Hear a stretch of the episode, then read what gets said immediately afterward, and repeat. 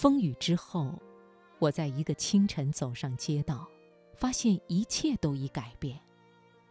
我不是说那些折断在地的树枝和散落于泥泞路面的黄叶，而是说某些深层的、难以说清的东西已经改变。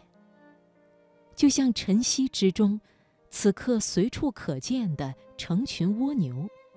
潮湿的土壤中，说不清楚的气味，不新鲜的空气等，这些，都是一切已永远改变了的明证。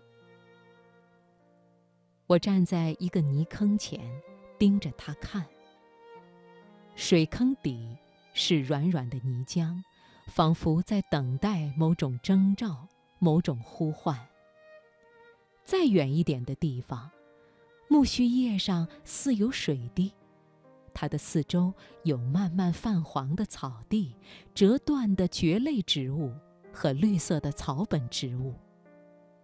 在我的右方，沿着我漫步，思索的峭壁之底，一只白鸥在缓缓盘旋。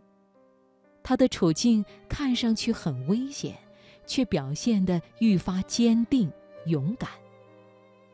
当然，所有这些事情，这种清楚的感知，这种不知从何而来的狂风骤然带来的寒流，这被暴风雨洗刷得如此洁净的天空，这种整个自然都呈现出的新色彩，也许只是一种欺骗性的幻想，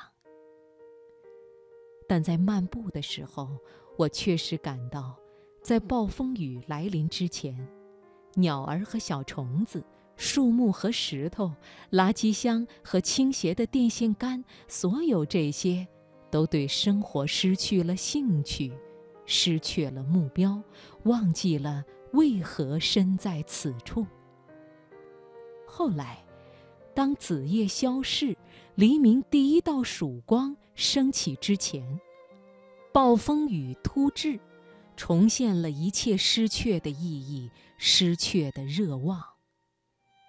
人们是否需要在深夜时分，在窗户的咔嗒声中，在狂风穿过门窗缝隙之际，在雷雨里醒来，只是为了感受生活原本比我们想象的要深刻得多？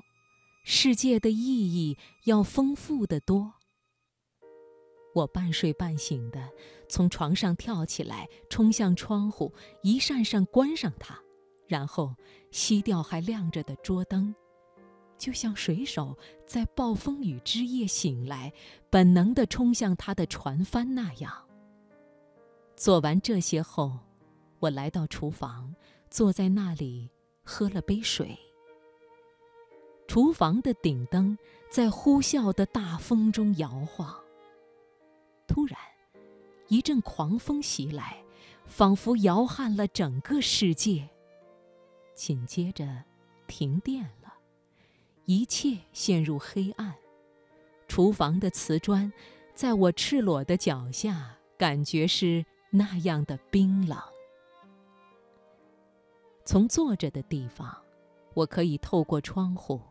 透过摇摆的松树和白杨木，看见白色泡沫自越来越大的海浪中飞起，在雷鸣声中，闪电仿佛就要击中近处的海面。随后，在持续的闪电中，疾走的层云，翻卷的树梢，大地与天空全都纠缠在一起。